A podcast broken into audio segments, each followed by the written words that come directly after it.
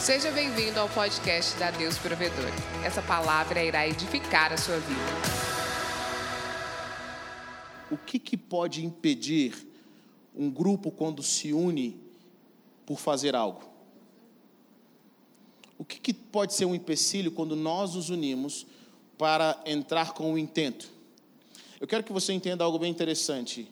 A unidade é um princípio, é um elemento que funciona independente se nós vamos usar para o reino de Deus ou para o reino das trevas. Vocês estão comigo ou não? A unidade é um elemento que funciona. O próprio reino das trevas, para que ele se permaneça em pé, ele precisa de unidade. Por quê? Porque a unidade é um princípio, é um elemento que funciona no reino de Deus, é uma força que, independente se você vai usar para as coisas de Deus ou se você vai usar para a destruição, ela continua funcionando. Jesus diz algo bem interessante. Os fariseus acusaram Jesus de expulsar demônios por Beuzebu, pelo poder das trevas.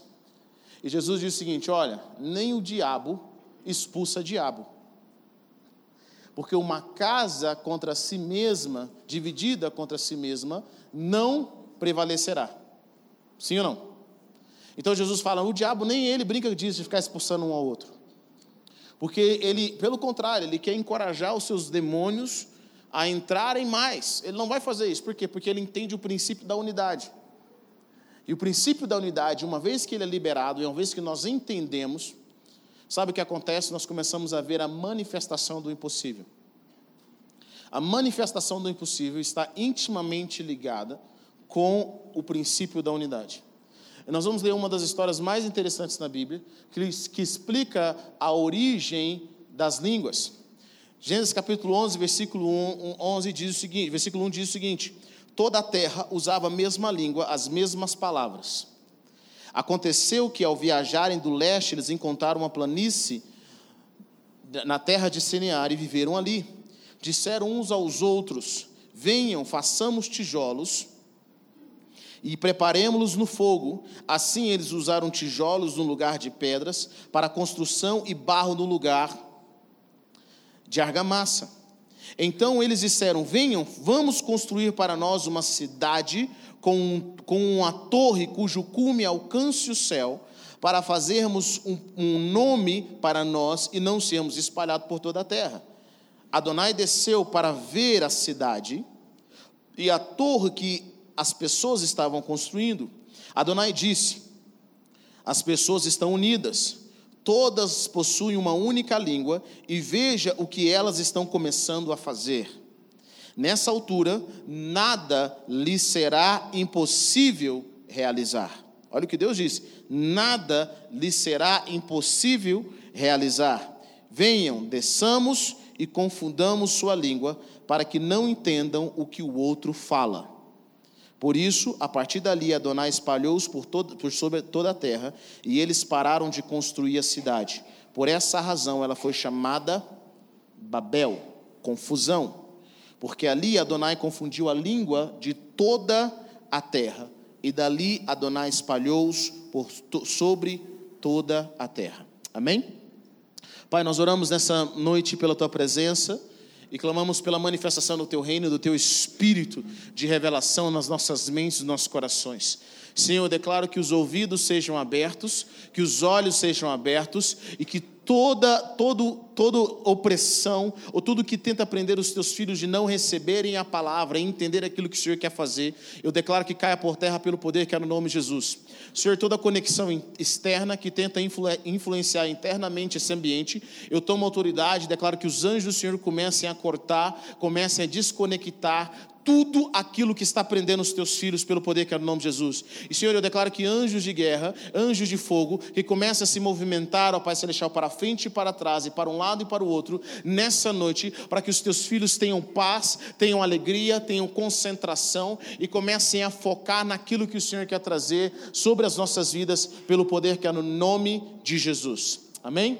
Glória a Deus. Bom, Existem alguns elementos de unidade que toda nação precisa ter, ou todo grupo que vai fazer algo em unidade, eles precisam realizar. Eles precisam ter esses elementos. E, como eu disse, A unidade é um princípio, nunca esqueça disso. A unidade é um princípio de Deus. Nós vemos aqui na palavra de Deus que o povo tinha uma só língua, eles tinham um, moravam perto uns dos outros, eles tinham uma missão, eles tinham a mesma motivação, eles tinham o mesmo estado de espírito e eles decidiram fazer algo. Esses elementos fez com que Deus descesse e visse o que eles estavam fazendo. E Deus fala assim para a Trindade. É interessante isso, que isso é uma das raras vezes em que a Trindade desce. Quando a palavra de Deus fala, façamos o homem a nossa imagem e semelhança, Deus está dizendo, ele, o Pai e o Filho, eles se reúnem em uma só e eles mesmos fazem o homem. Façamos. Nós vemos nessa parte em que Deus diz, desçamos. Olha que interessante.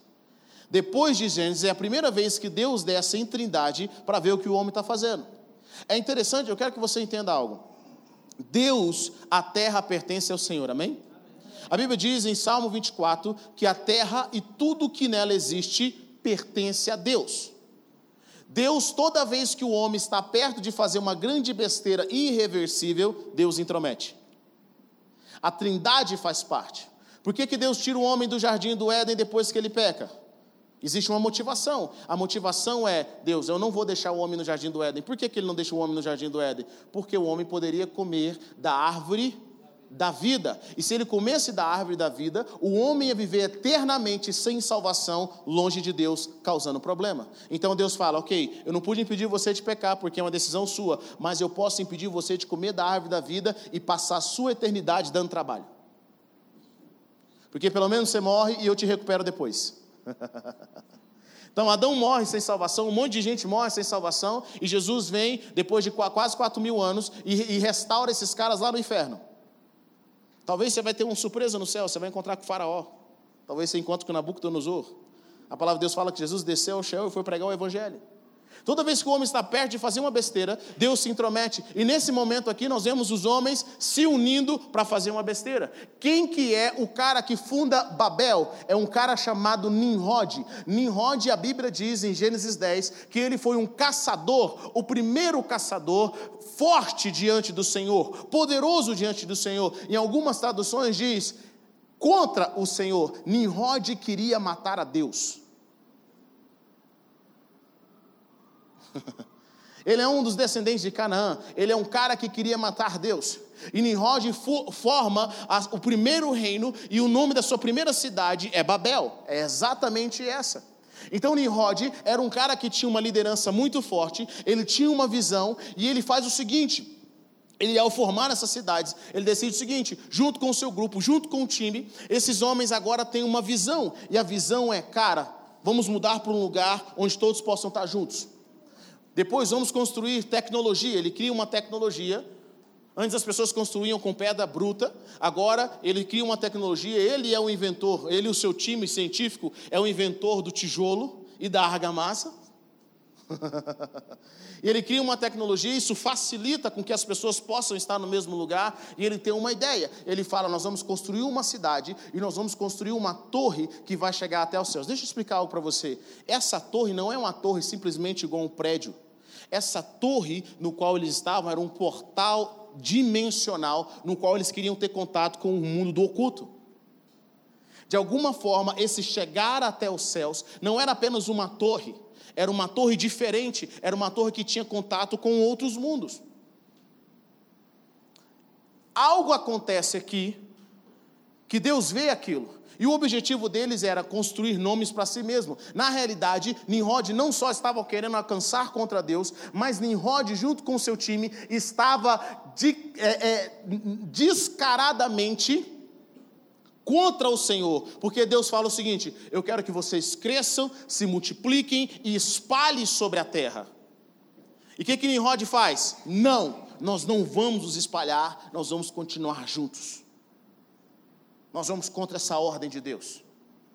Mas sabe o que é mais interessante? Não é simplesmente Nimrod ter isso no coração, mas de alguma forma essa unidade que ele consegue gerar no coração dos habitantes da terra promove essa construção de Babel, com, com, promove essa construção dessa cidade. E eles começam a fazer, e eles tinham um intento, e eles iam conseguir até que Deus interferisse.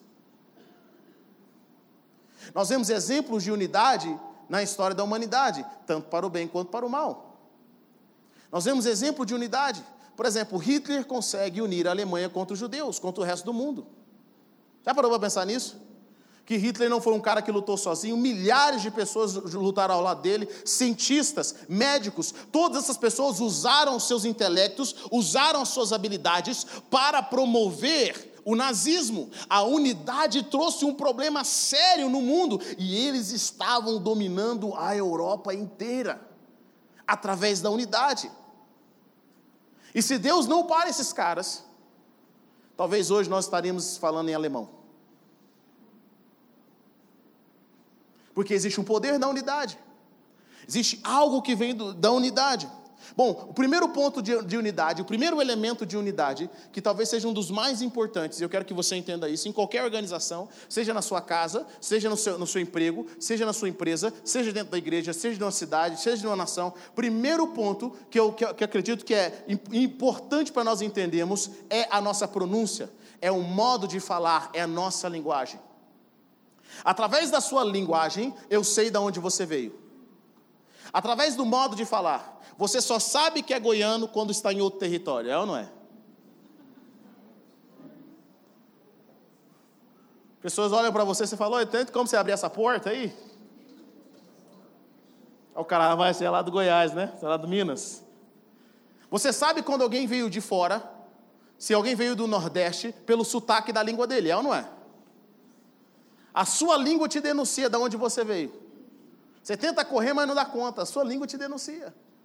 Uma hora você solta. Eu já vi muito goiano aí que chega no Rio de Janeiro e quer falar, pois é, mano, pois é, abaixo daí, não sei o que, você. Ele tenta pegar, uma, mas não dá conta. Você não dá. Uma hora você solta um porta, um coisa, um trem. A sua língua te denuncia. A nossa linguagem mostra de onde nós viemos e com quem nós estamos. A nossa linguagem nos afasta ou nos aproxima de certas pessoas. Por exemplo, se na sua linguagem você não utiliza palavras de baixo calão, se você não xinga, se você não amaldiçoa, se você, se você é, é, não gosta de certas palavras, quando pessoas perto de você começam a utilizar essas palavras, você se sente incomodado, sim ou não? Né? Tem pessoas que falam, cara, não quero ir na festa de família, vai estar aquele tio chato que começa a xingar, começa a falar um monte de coisa, começa a falar coisa imprópria, porque a linguagem dele denuncia. A nossa linguagem nos aproxima ou nos afasta de certo grupo. Querido, eu observo empresários, observo advogados, observo médicos, observo economistas, tem hora que eles começam a conversar entre si, você não entende absolutamente nada. Porque toda profissão, todo meio, todo ramo tem uma linguagem. E quando eles começam a, a, falar especificamente sobre certas coisas, você não consegue entender. Então, a unidade, ela é revelada através do modo como você fala. A sua linguagem revela valores. A sua unidade, a sua linguagem revela coisas que você não gostaria que revelasse. Mas cedo ou mais tarde, a sua verdadeira linguagem vai começar a sair. Se você caminha com Jesus, é impossível que você não fale como Jesus. É interessante isso. Pedro, quando foi tentar negar Jesus, o que, que aconteceu? Não deu certo. Por que, que não deu certo? Alguém falou, cara, você pode tentar negar ele do jeito que você quiser. Mas alguém fala para ele assim: a sua, o seu modo de falar te denuncia. O seu modo de conversar te denuncia. Pergunte à pessoa que está perto de você, querido. Sua modo de falar denuncia que você caminhou com Jesus. O nosso modo de falar nos denuncia. Se você tem isso no seu coração, se você caminha com o Senhor, Ele te denuncia.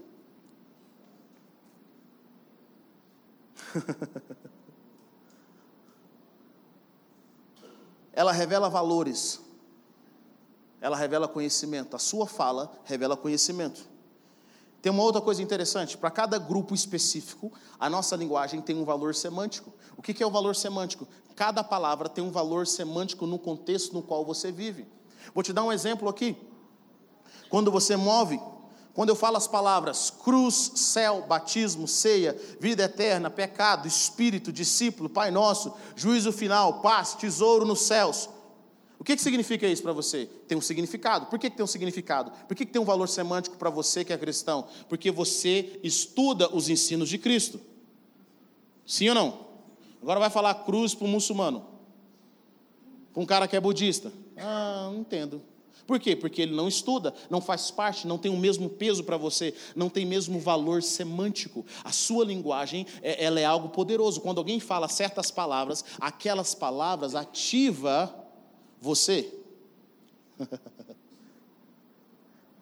É engraçado você observar isso até mesmo no mundo dos negócios. Quando você fala para alguém que não entende de negócios, você fala, cara, isso daqui é dinheiro fácil. O cara já fica atento. Mas quando fala em investimento, ele já não gosta. Mas quem é dos negócios gosta de entender sobre investimento. São meios diferentes. A mesma palavra pode significar alguma coisa para alguém e pode significar absolutamente nada. Então, quando nós começamos a observar essas, a observar essas palavras, nós percebemos de qual grupo nós, nós participamos. Então, se cruz, ceia, se morar no céu, tesouro nos céus, se salvação significa algo forte para você, isso está conectado com a, o grupo no qual você faz parte. Amém? Então a sua linguagem revela por onde você tem caminhado, o que você tem estudado. Bom, aqui na igreja nós temos algumas palavras, e eu quero ver se você realmente faz parte da igreja. Está comigo? Então, o que significa para você palavras como reino, sobrenatural, oração, generais de Deus, destino, sacerdotes, tempo, talento, tesouro, sete esferas, escatologia vitoriosa, avivamento, discipulado, DP Music, CNH, palavra de conhecimento, Deus é bom, cultura da honra, fé e família. É, das 15 palavras que você falou, eu entendi duas. Deus é bom. O que, que significa isso? Significa que você não está completamente inserido no time da Deus Salvador. Você não entende o que a gente está falando. Nós não falamos a mesma linguagem. E é muito comum nós caminharmos com muitas pessoas que elas não falam a mesma linguagem que a gente. Sim ou não? Elas não falam a mesma linguagem. Então, poxa, cara, Deus é bom. Será que é que o pastor Dark fala que Deus é bom? Não, Deus é bom tem um significado para nós. Existe um livro que nós estudamos chamado Deus é bom, do Bill Jones, que conta sobre a bondade de Deus. Tem um significado. Não é simplesmente nós falamos Deus é bom, mas tem algumas frases que são importantes. Generais de Deus, o que, que, é? Nossa, será que o, pastor Hebe recebeu uma palavra profética que ele ia ser um general de Deus? Não, nós estudamos um livro chamado Generais de Deus na nossa escola. Quem não participou da escola não está entendendo nada que nós estamos falando. Por quê? Porque quanto mais nós estudamos e nós temos os mesmos valores, nós nos aproximamos de um grupo e a linguagem daquele grupo se torna nossa linguagem, nós entendemos o significado. Está comigo ou não? A sua linguagem, o que você entende, está relacionado a qual grupo você participa. é interessante nós observarmos isso. O povo tinha uma só língua, uma só forma de comunicação. E às vezes nós estamos conversando com alguém, conversas de alto níveis. Nós estamos conversando com alguém coisas profundas, em que a pessoa não tem absolutamente ideia do que nós estamos falando. Ela caminha com a gente todo dia, mas ela não entende o que a gente está falando. Acontecia isso muito com os discípulos de Jesus. Jesus falava uma coisa e os discípulos não entendiam. Eles estavam lá, mas não estavam. Não entendiam a linguagem. Demorou um pouco. Segunda coisa importante para a unidade é a posição. Diga comigo, posição. Então, primeiro é a pronúncia, depois é a posição. É a localização, é o local onde nós estamos. A palavra de Deus diz que o povo mudou. Eles saíram do Oriente e encontraram uma planície e ali fixaram. Segundo elemento de unidade é a posição, é a localização, é onde nós estamos com relação ao grupo. Eu preciso, eu, quero, eu preciso que você entenda isso. Cada um de nós estamos em posição diferente. Existe a posição geográfica, nós estamos todos juntos aqui geograficamente, né? nós não fixamos aqui, mas nós viemos aqui assistir o culto, fazer parte da igreja. Existe uma posição geográfica, mas existe algo também que é importante nós entendermos: existe, cada um tem uma posição, está num local na vida. Tem gente que está no local emocional diferente do local espiritual, do local financeiro. Vou te dar um exemplo. Hoje, na minha posição com relação à vida, eu sou um cara casado, um cara jovem casado, bonito, aliás, obrigado, Jesus, pela essa beleza que me toca, e que tem uma filha de três anos. Quem não tem filho pequeno não entende o que eu passo. Posso ouvir um amém, igreja? Não entende o que eu passo. Quem não é casado e não tem filho, não entende. Por exemplo, nós casados com filhos pequenos. Quem aqui é casado tem filho pequeno aqui? Levanta sua mão bem alto. Casado. Quando você vai escolher um restaurante, você pensa na comida ou pensa nos brinquedos para entreter as crianças? Você paga mais caro pelo brinquedo. É ou não é? Quando você é só casado e não tem filho, ou os seus filhos são grandes, meu irmão, você vai em qualquer lugar. Na barraquinha do seu Zé, não tem problema. Um lugar mais perigoso que tiver, você vai, não tem problema. Mas quando você tem filho, você fica de olho o tempo todo. Eu estou nessa posição na vida. Não vou ficar lá para sempre, mas eu estou nessa posição na vida. Está comigo ou não? E de quem que eu me aproximo? De quem que eu me aproximo? De quem está na mesma posição na vida. Você está comigo ou não? Assim somos nós, nós estamos em, diferentes posições. Tem pessoas aqui que já são avós. De quem que eles se aproximam? De outros avós. A conversa é a mesma. Eu fico imaginando qual que deve ser a conversa de avós.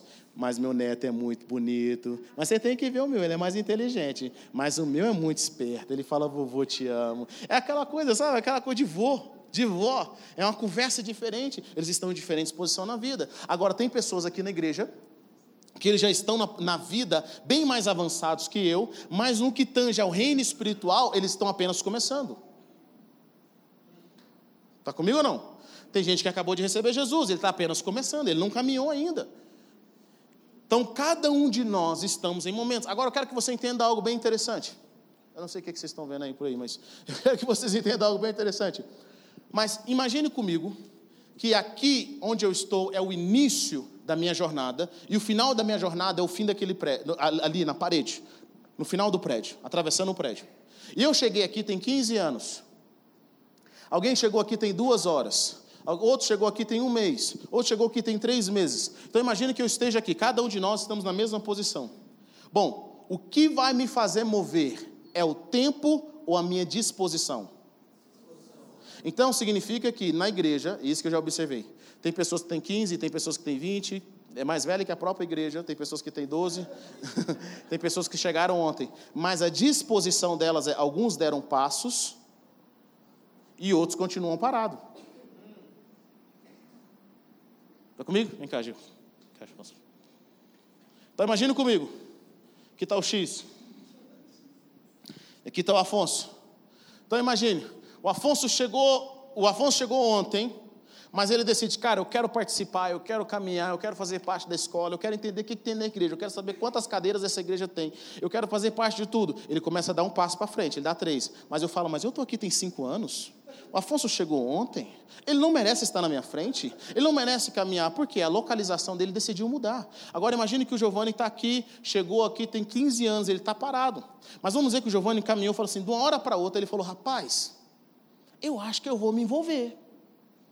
Tem 300 anos que eu estou aqui, eu acho que eu vou crescer espiritualmente. Ele decide orar, ele decide, ele decide participar da escola. Ele fala, cara, acho que eu vou ser fiel no dízimo, vou ser fiel no dízimo. Ele diz, cara, eu acho que eu vou participar. O que, que tem que fazer? Eu acho que eu vou cantar na igreja, eu vou cantar na igreja. Ele decide participar. O Giovanni começa a caminhar. E às vezes tem pessoas que começam a caminhar e param. Elas estão aqui, elas chegaram ontem, elas, elas simplesmente deixaram de fazer as coisas. Mas tem gente, olha que interessante. Aí vamos ser, eu falo, poxa, cara, estou vendo o Giovanni que chegou ontem. O Afonso aqui chegou agora, já está na minha frente, então vou dar um passo. Não vou deixar isso para barato, não. Eu vou andar, cara, eu vou no sobrenatural, eu vou na vigília, eu vou orar, eu vou dizimar. Aí depois chega, nossa, o irmão aqui me tratou mal, o pastor não me cumprimentou hoje.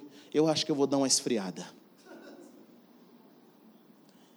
Ah, para quem todo domingo? Eu vou um domingo sim, um domingo não. Está entendendo comigo? Não. Então, na vida, nós podemos dar passos à frente com relação ao nosso propósito, mas nós também podemos dar passos para trás. É por isso que nós vemos, pode sentar, obrigado, Jesus. É por isso que nós vemos Jesus falando o seguinte: depois que Jesus dá um discurso em João capítulo 6, sabe o que acontece? Em vista disto, diz a palavra de Deus, muitos discípulos deixaram de caminhar com Jesus. Eles mudaram a posição. Agora, o que, que você precisa entender? Não, independente da posição que você esteja na vida, na sua vida espiritual, na sua jornada ou com relação à igreja, sabe o que acontece? Você sempre estará perto de um grupo de pessoas que estejam vendo mais ou menos a mesma coisa. Você sempre vai achar comunhão num grupo de pessoas. Sou um crente frio. vou achar os irmãos frios da igreja.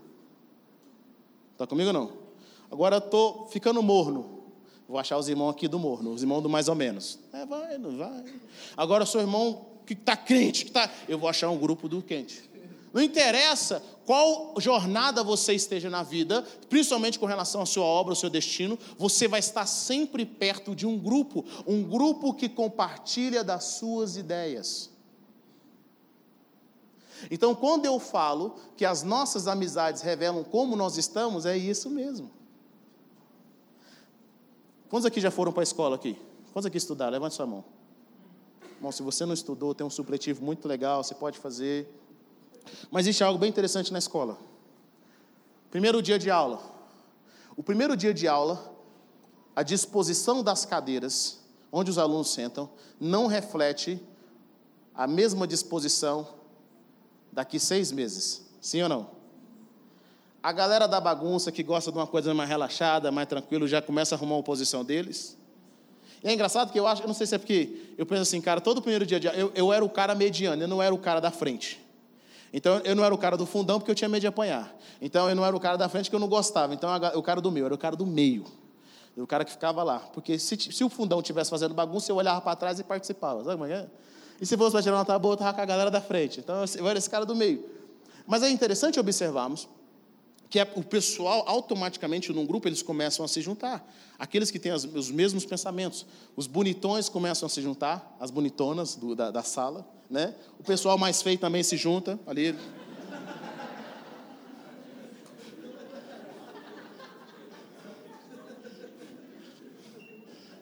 Você, os rejeitados sentam ali junto. A galera que só veio para zoar, só está aqui por causa do lanche, também senta lá, entendeu? E os nerds estão lá na frente, fazendo. É, é, automático, faz parte, nós atraímos. Quando nós decidimos mudar de uma posição para outra, nós começamos a também deixar um grupo para se aproximar de outro. Você nunca sai de um grupo e vai caminhar sozinho, você sai de um grupo e vai caminhar com outro. É inevitavelmente. É algo que nós fazemos. Então a sua localização revela. Então você está em uma jornada na vida espiritual, você está em outra jornada emocional. Tem pessoas que têm 40 anos com o emocional de 15. é ou não é? Olha, né, quantas mulheres falam, pastor, um homem forte, um homem bonito, um homem que eu achei que era maduro, fala grosso, aquela coisa toda, vai ver, né? 12 anos, é ou não é? 12 anos. Ô mãe! É!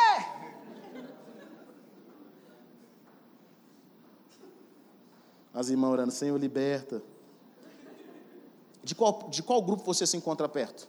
Na sua posição hoje, quem é o seu grupo? Qual é o grupo que você faz parte? A nível, a nível de vida? A nível de negócios?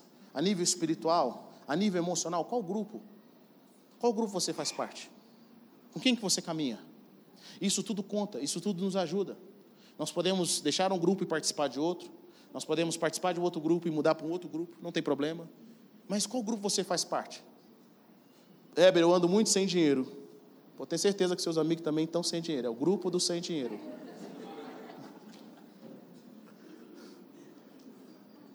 Você manda as amizades com dinheiro, papai.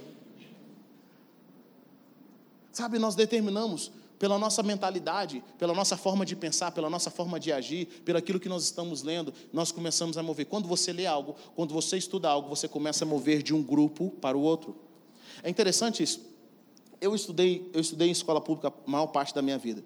Existem escolas públicas muito boas, mas a minha era, era terrível. Eu já contei para vocês, o lema da minha escola era Fredemec, buracão, entra burro e sai ladrão. Era o lema, era o lema, era o lema lá da minha escola lá, né? Mas é interessante isso porque quando eu fui para a escola particular, eu tive a oportunidade de ir para a escola particular, eu fui bolsista na escola particular, e foi onde a minha vida realmente, eu aprendi a ler de fato, aprendi um pouco das coisas. E, e, eu achei interessante que os meus amigos da rua, os meus amigos que eu passava horas conversando com eles, depois que eu entrei nessa escola, eu não tinha mais assunto com eles. Já aconteceu isso com você? Você está numa fase diferente da sua vida, aquele amigo que você conhece há muitos anos, aquela pessoa que era seu amigo, mas Antigamente você passava horas com aquela pessoa e de repente você entrou numa nova fase da vida ou você virou crente. E os assuntos que vocês tinham antes parece que. Então tá, né? É isso, né? Oh. Você não, sabe? Assim, cara, eu conversava horas com essa pessoa. Como que agora eu não consigo conversar? Por quê? Você está em uma posição diferente. E alguns de nós nos sentimos sozinhos, achamos que nós não tem ninguém passando o que nós estamos passando. Deixa eu falar uma coisa para você, querido. Tem sempre alguém passando o que você está passando. Tem sempre um grupo de pessoas que estão na mesma posição. Na mesma posição, que estão passando o que você está passando. O que, que nos reúne aqui? E eu quero compartilhar isso com você hoje. O que que nos reúne aqui hoje, nesse lugar? Por que, que você veio aqui? Por que, que a maioria das pessoas, por que, que você está sentado nessa cadeira e a maioria de vocês eu vejo todos os domingos? O que que nos une aqui? Tem algumas coisas que nos unem. Apesar de não nos unir a idade, não nos unir o dinheiro, não nos unir, porque tem gente, você talvez está sentado de alguém que seja mais rico ou mais pobre, ou você está sentado de alguém que é mais velho ou mais novo, ou você está sentado perto de alguém que é mais inteligente ou, menos, ou, ou que tem menos conhecimento que você. Mas o que, que te une aqui? Tem algumas características básicas que nos traz aqui hoje. E sabe quais são essas características básicas? Primeiro, a palavra de Deus. A maioria de nós estamos aqui porque nós cremos na palavra de Deus. Sim ou não? Fala, meu irmão, estou do seu lado porque eu creio na palavra, viu? Fala para ele aí, eu estou do seu lado porque a palavra me diz, eu sou crente. Nós cremos no Espírito Santo de Deus. O Espírito Santo de Deus é um valor em nós, é um elemento. Esse Espírito nos trouxe aqui hoje. Um outro ponto interessante, o batismo. Quantos aqui são batizados? Diga amém. O seu batismo te trouxe aqui hoje, você é batizado. E isso nos une no mesmo local. A nossa missão, a nossa fé, você crê em Jesus, você crê na aliança que Deus tem. Então, isso nos torna próximos um dos outros. Está comigo ou não? Isso nos torna próximos um dos outros. Isso é uma posição que nós temos na vida. Agora, eu quero que você entenda algo.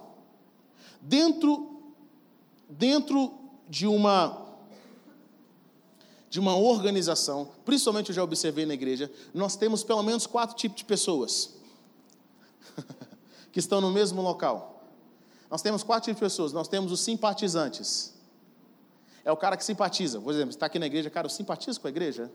Eu simpatizo com o crente. Já viu o simpatizante? Eu acho que eu deveria criar uma nova, quando perguntar sua religião no Facebook, você podia ser simpatizante de crente. Né? Simpatizante de.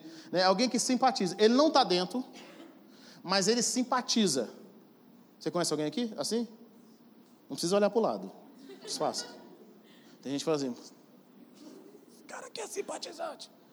Ele simpatiza, ele gosta dos louvor, ele gosta de um profeta, quando o profeta vem, um profeta aí para nós, um profeta para orar. Ele gosta de uns cultos mais avivados, bater umas palmas, viu? Bater palmas, simpatizante. Esse dia eu vi um vídeo de um senhor dançando forró dentro da igreja, a irmã começou a tocar, ele já que ela já fazia isso, daí é o simpatizante, certeza. Daí não é, foi a, mãe, a mulher que trouxe, ele está soltando a franga aí, é o simpatizante. O simpatizante é o cara que ele não está dentro, mas ele gosta. É o famoso, eu não gosto de participar não, só de olhar. Eu estou lá, ele gosta, ele é um simpatizante. O que é o problema do simpatizante? Ele não tem compromisso nenhum. Se deu problema, ele vaza. Se não tiver bom, ele vaza. É engraçado observar isso, porque em Atos conta a história de Ananias e Safira. Esses dois, ao invés de venderem tudo que tinham, eles falaram que queriam vender tudo que tinha, e na realidade só queriam aparecer na congregação, eles vendem parte daquilo que eles tinham, e aí eles acabam morrendo. Essa, essa é a história. Eles dois morrem diante do Senhor, Pedro fala com eles, eles acabam morrendo. Sabe o que acontece? Eu acho muito interessante que a Bíblia diz, versículos depois dessa história. Em vista disso, muitos deixaram de caminhar com a igreja. Ou seja, enquanto estava tendo milagre, estava bom, mas morreu alguém, não quero fazer parte. O simpatizante é o que olha, é o que vem, é o que ele, ele, não, quer, ele não quer participar de fato. E é engraçado isso. Eu já, na minha experiência, eu percebi algo. Que é mais fácil o cara que odeia o crente se converter do que o simpatizante. A maioria das pessoas que eu converso, como é que conta essa conversão? Mano, eu odiava crente, eu hum, criticava, ia atrás e pá, de repente o cara converteu. O simpatizante é o cara que está sempre lá. Mas fala, não, tá bom onde eu estou, não preciso converter, não preciso batizar, tá bom. Qualquer coisa, minutos antes de, de morrer, eu vou lá e dou uma batizada e vou viver a minha vida. Eu continuo vivendo a minha vida. O simpatizante pensa assim: vou viver a minha vida e aproveitar os benefícios da igreja. Está comigo ou não? Segundo nível de pessoas, é, o, é, é, de pessoa que eu observo, é o cara que é membro. Ele fala, mano, você quer saber uma coisa? Sou Jesus.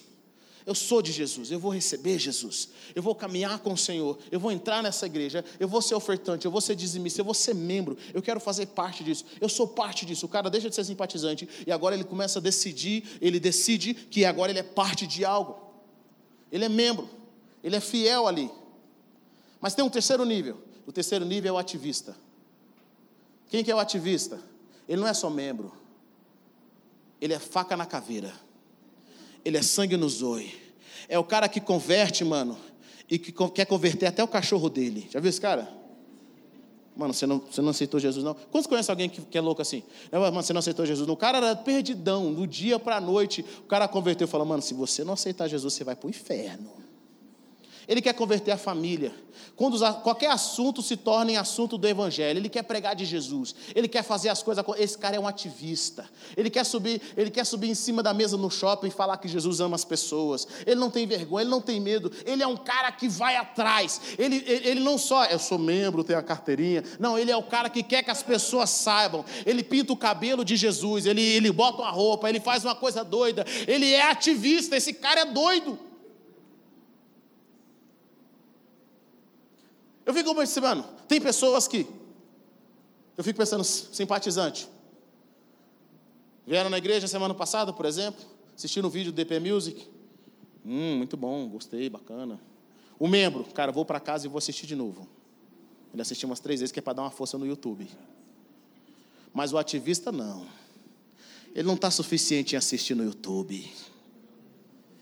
Ele tem que fazer alguém assistir junto com ele ele tem que mandar para o Facebook, ele tem que mandar para o WhatsApp, ele tem que falar, mano, você não assistiu, você assiste, senão vai ficar ruim para você, assiste, assiste. Ele criou um grupo só para colocar o pessoal para assistir o DP Music, ele assiste, assiste. Sabe, ele, quer fazer, ele vai fazer a pessoa assistir até ela pedir para sair. Ele saiu de casa e deixou o DP Music rodando o culto inteiro mandando para as pessoas, fazendo uma live, ele é ativista. Ele é um cara que ele não só gosta da igreja, mano. ele tem que trazer alguém arrastado, mas vem. Vem arrastado, eu vou passar na sua casa, eu pago o seu Uber, o cara é ativista, ele quer ver alguém convertido, ele quer ver, ver alguém na igreja, ele é um outro nível, ele é sangue no olho. Pergunte a pessoa que você, irmão, você está chegando na membresia ou no ativismo? Pergunta a pessoa aí. Quer saber o que está acontecendo? Qual é a sua posição? Ele é ativista. Estou hum, buscando uma oportunidade. Uma vez eu vi um irmão servindo na, na portaria da igreja ali, recebendo as pessoas. Ele conhecia algumas pessoas que não era da igreja, era de outra igreja. E eu vi ele recebendo as pessoas assim. Você sabe que seu lugar é aqui, né?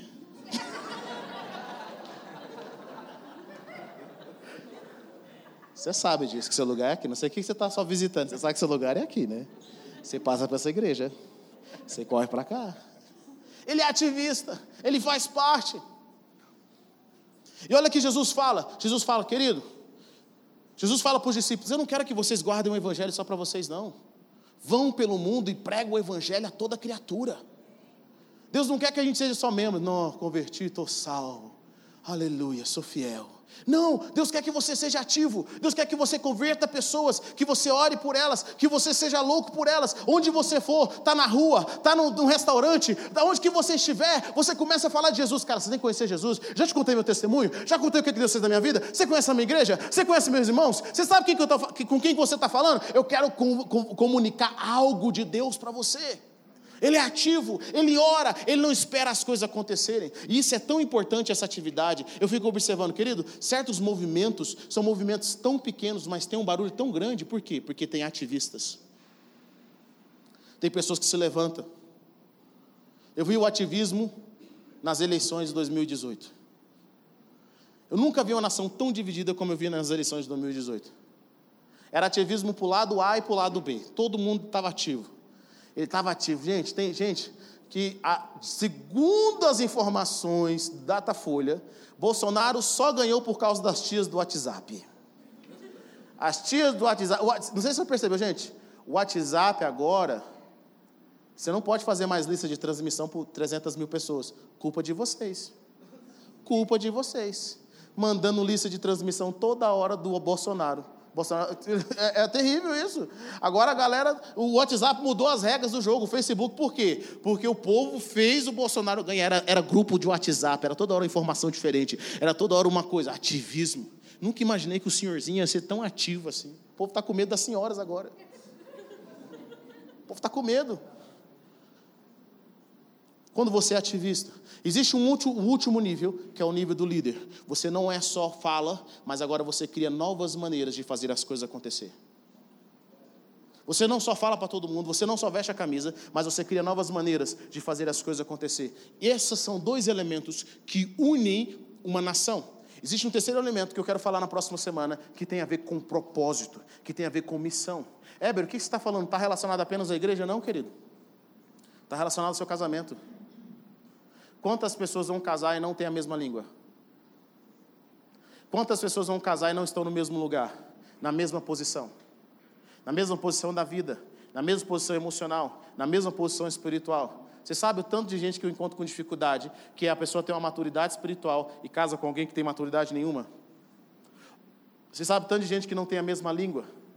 Quem aqui não precisa levantar a mão, se você se relaciona com alguém que está em uma posição completamente diferente da onde você está, você sabe o tanto que você sofre, sim ou não? Se você fala uma língua que não tem nada a ver com a língua da pessoa que está perto de você, você sabe o tanto que você sofre, você não tem assunto.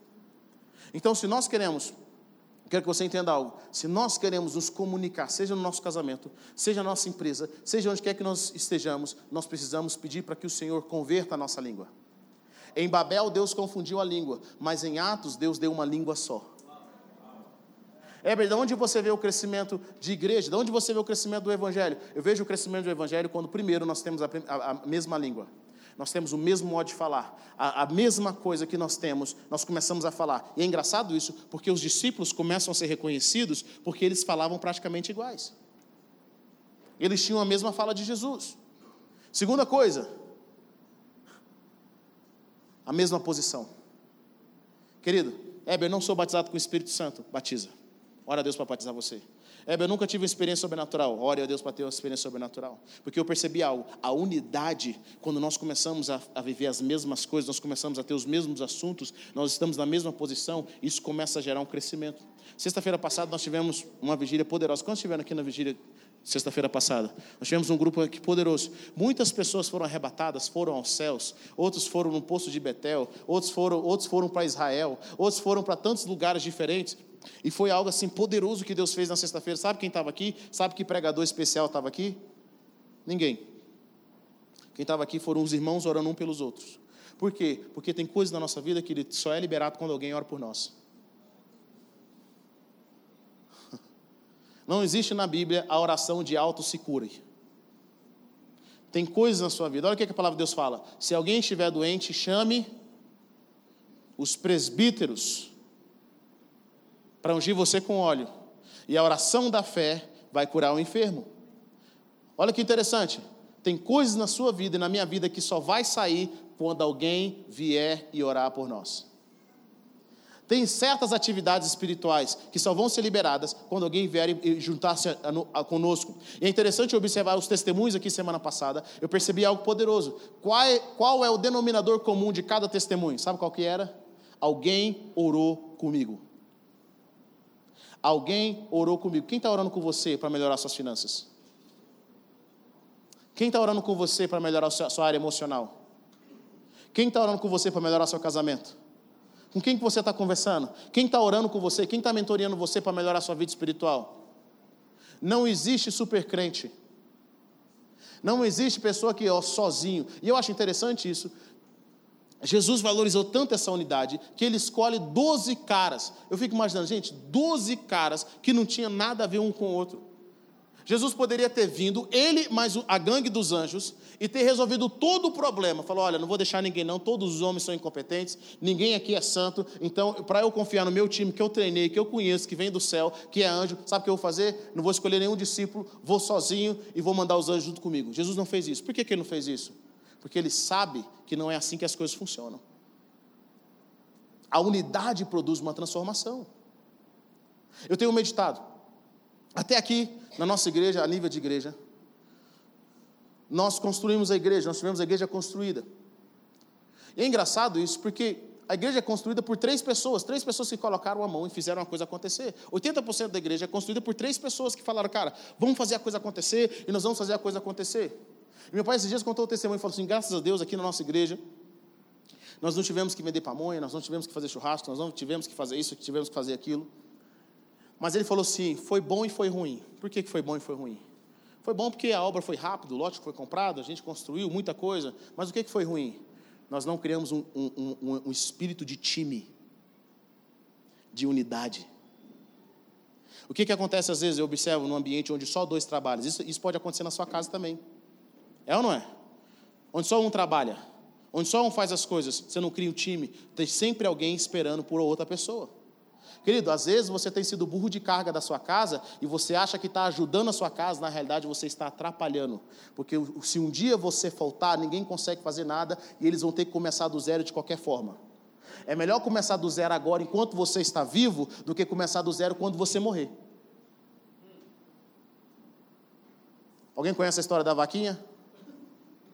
Conhece a história da vaquinha ou não? Não? Então vou contar então para você que não conhece. Era uma vez um sábio estava passando com seu discípulo, viu uma família pobre. E quando ele chegaram nas perto dessa família pobre, eles viram que essa família pobre só tinha uma vaquinha. E tudo que eles faziam dependia da vaquinha. Sabe o que, que o sábio fez? Matou a vaquinha. E foi embora. Matou a vaquinha, foi embora. E o discípulo falou: Que loucura que você fez é essa? Por que, que você fez isso? Agora eles vão morrer de fome. Eles são muito pobres, só tinham uma vaquinha. Aí o sábio, nós vamos fazer uma viagem, daqui, uns, daqui um ano a gente volta, você vai ver como é que eles estão. Mataram a vaquinha dele. Depois de um ano, eles passam por aquele mesmo caminho. Quando ele chega naquela mesma região, havia lá campos, a casa dos pobres tinha melhorado, agora eles tinham carro, as coisas estavam acontecendo, eles estavam prosperando. Aí o cara falou assim: Mas o que, que aconteceu? O que, que você fez? Aí ele foi lá, vamos conversar com o cara. Aí falou assim: Me explica o segredo da sua riqueza. Eles não, o, o, o, os caras que, é, esses pobres antigamente, não sabiam que tinham sido sábio que matou a vaquinha. Aí o Paulo falou: Olha, a vida toda nós somos pobres, mas veio um doido aqui e matou a minha vaquinha. Depois que ele matou a minha vaquinha, eu tive que criar outras formas de sobrevivência. E descobri que eu era capaz de fazer muita coisa. Por isso que eu prosperei. Sabe de uma coisa, querido? Às vezes, Deus está matando sua vaquinha. Porque a sua vaquinha é que está impedindo você de prosperar. Quem quer a vaquinha na sua casa espiritual? Quem quer a vaquinha na sua casa financeira? Quem quer a vaquinha? E sabe de uma coisa? Às vezes nós não ensinamos as pessoas a terem time. Então hoje eu falo o seguinte, cara, hoje nós vamos vender, para terminar a igreja, se precisar, nós vamos vender pamonha.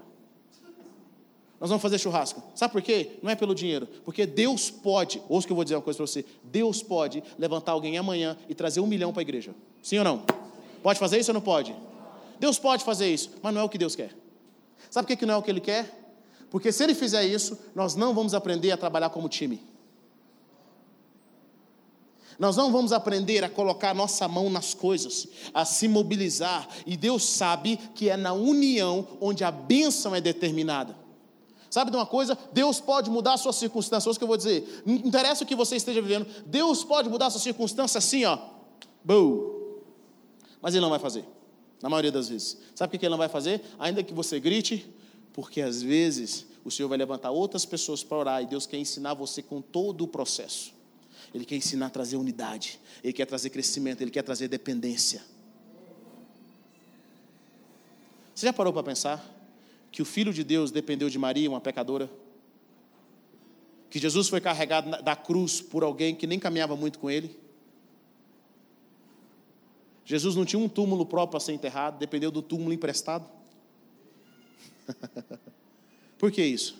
Unidade. Tudo é possível ao que crê. E quando nós nos unimos, nada é impossível. A minha oração para hoje para você é: Deus nos torna uma mesma língua, nos coloque na mesma posição, nos faça um time. Se perdemos, perdemos juntos. Se ganharmos, ganhamos juntos. Mas sabe de uma coisa? A unidade vai sempre promover bênção sobrenatural. A minha oração para sua casa é que Deus te faça um com seu marido, com a sua esposa. A minha oração para sua casa é que você, filho, seja um com seus pais tem a mesma língua. A minha oração no seu trabalho é que haja uma mesma língua, haja uma mesma posição. Que Deus levante times, que Deus levante famílias, que tem um propósito santo. Coloque-se em pé nessa noite, eu quero orar com você.